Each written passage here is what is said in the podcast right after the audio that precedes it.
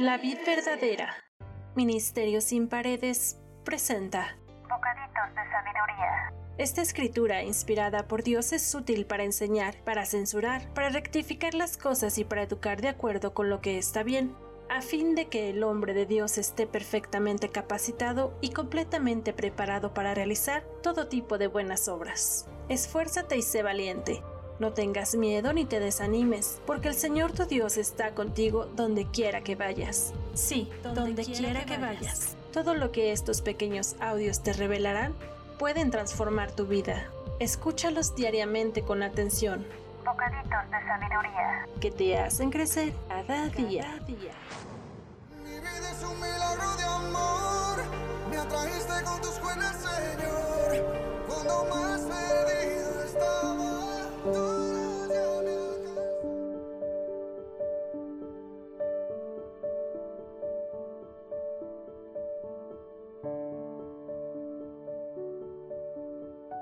Una esposa que busca pleitos es tan molesta como una gotera continua, pero solo el Señor puede dar una esposa comprensiva. Bienvenidos al bocadito de hoy.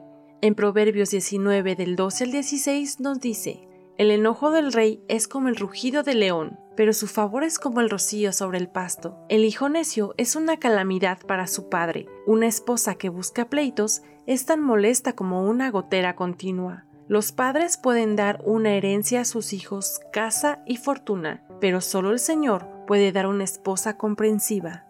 Los perezosos duermen profundamente, pero el ocio los deja con hambre. Guarda los mandamientos y guardarás tu vida. Despreciarlos te llevará a la muerte. Confieso que estaba un poco ansiosa de escribir el guion para este versículo.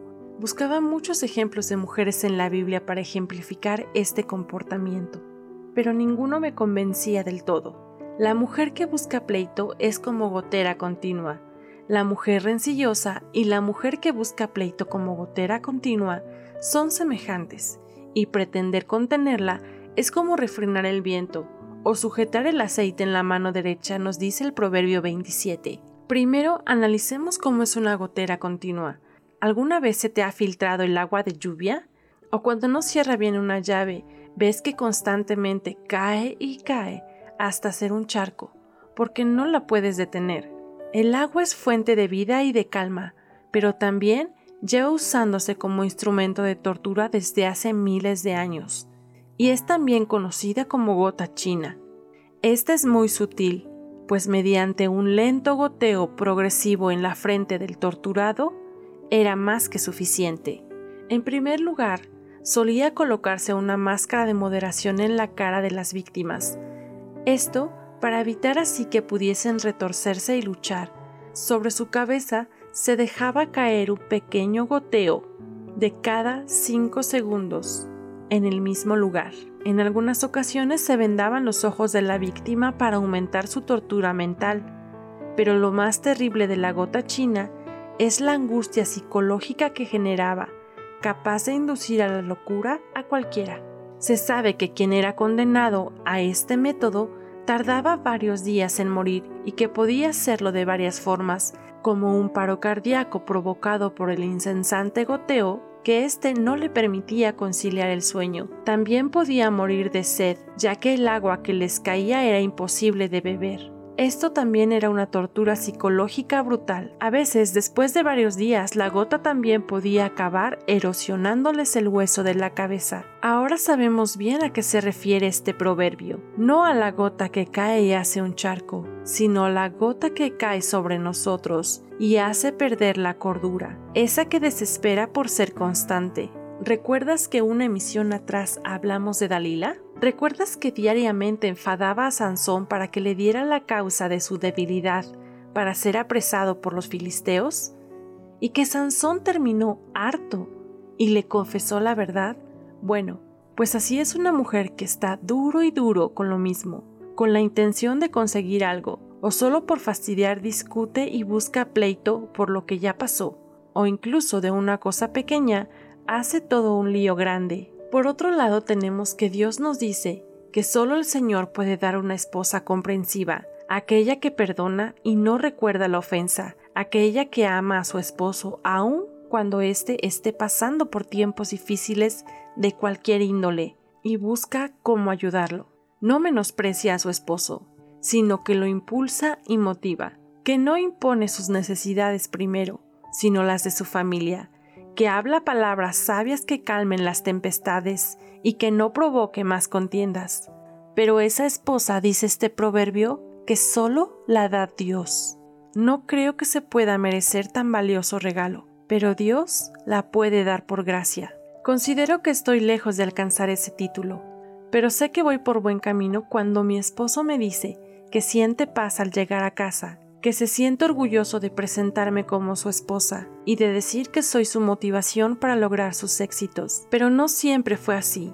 Alguna vez yo fui esa gotera continua, esa que genera tortura mental, y como esa gota china que provocaba angustia psicológica, estuve a punto de inducir a mi esposo a la locura, aunque creo que sí lo harté muchas veces.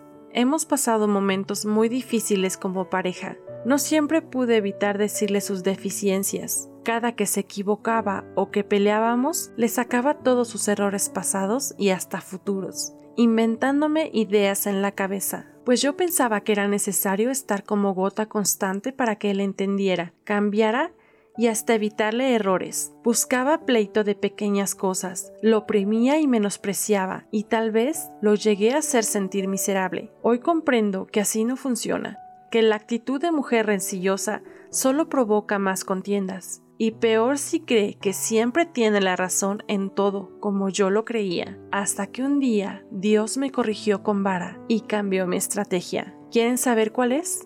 Les cuento. Primero acudo a Dios para preguntarle quién tiene la razón, si mi esposo o yo. Pido a Dios que me convenza de la verdad para reconocer mi error. Si yo estoy mal, busco en la palabra de Dios las respuestas. Luego busco a mi esposo, pido disculpas y juntos buscamos una solución. Esto no siempre es tan rápido, a veces me lleva días, semanas o meses reconocer que estoy en un error. De igual manera, si él está mal, acudo con papá Dios y lo acuso. Sí, sé que puede parecer gracioso, pero él es el único con el que verdaderamente nos podemos desahogar. Le digo a mi papá, papá, mira a tu hijo, no quiere entender lo que dice tu palabra que está mal. Por favor, corrígelo tú. Ah, pero recuerdan que antes de acusarlo, yo me cercioré de no estar mal yo. Este paso es muy importante. Cerciorarse primero de que una no sea la que esté mal. Y si es así, corregirlo, para entonces después ir delante de Dios y exponer la situación, para no ser que Dios entonces sea el que nos corrija a nosotras. Hoy comprendo que en nosotras no está el convencer de la verdad como lo hace Dios, y Él es quien hace la obra en mi esposo, y así aprendí a tener paz. Si bien es cierto que muchas veces no es tan rápido como yo quisiera o de la forma como yo quisiera, he aprendido a confiar en Él. Sé que en ese proceso que Dios utiliza para hacer entender a mi esposo, nosotros como familia hemos sido parte de la corrección y nos ha dolido igual o más que a Él. Pero eso es ser parte también de ser una esposa comprensiva, aguantar la corrección de Dios para ambos, ser uno en las buenas y en las malas y en las peores, con toda la buena actitud y el amor. Pero sé que te estarás preguntando cómo mantener el amor y la buena actitud en esas circunstancias. Este proverbio dice que solo Dios puede dar una esposa comprensiva, y para ser una mujer comprensiva, primeramente necesitamos amar más a Dios que a nuestro esposo. Solo de esta forma podremos amar a nuestro esposo de forma incondicional, y así Dios hará la obra en nuestro esposo, porque nuestra esperanza estará en Dios, nuestra paz estará en Dios, nuestra verdad estará en Dios, y Dios, nuestro amado Señor, nunca falla. Y así Dios nos dará un corazón para ser las esposas comprensivas para nuestros esposos. En Primera de Pedro 3 dice, La belleza no depende de las apariencias, sino de lo que hay en el corazón. Así que, sean ustedes mujeres tranquilas y amables. Esta belleza nunca desaparece y es muy valiosa delante de Dios. Así eran algunas mujeres en el pasado. confiaban en Dios y obedecían a sus esposos. Así fue Sara, pues obedecía a Abraham y lo llamaba Señor.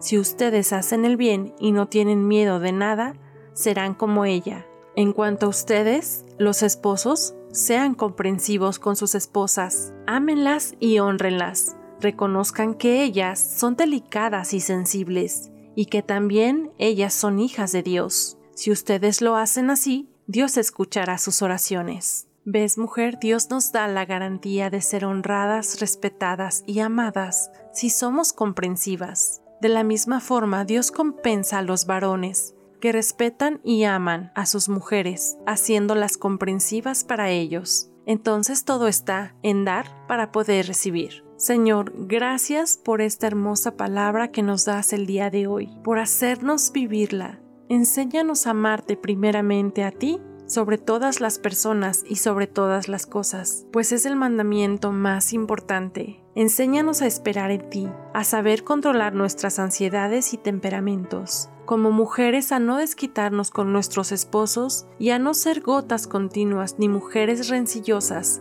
para no exasperar a nuestros esposos. Solo tú nos puedes hacer mujeres comprensivas en tiempos de tempestad, a dar amor aunque recibamos indiferencia, y a mantener una buena actitud ante los problemas. Solo tú, Señor, eres capaz de hacer florecer lo que estaba muerto. Dios, necesitamos de ti. Haznos mujeres y hombres entendidos y sabios. Cambia nuestra mente y corazón. Y por favor, enciende la llama del amor entre los matrimonios que nos escuchan. Te lo pido en el nombre de Jesús. Amén.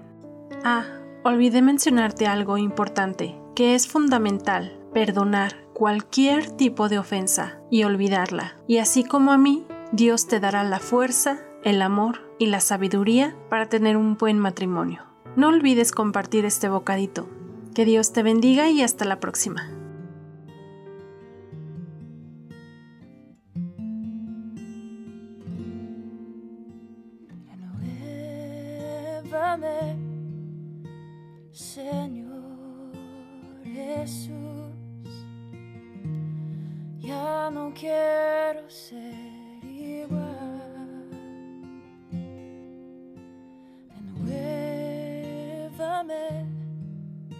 Señor Jesús, pon en mí tu corazón.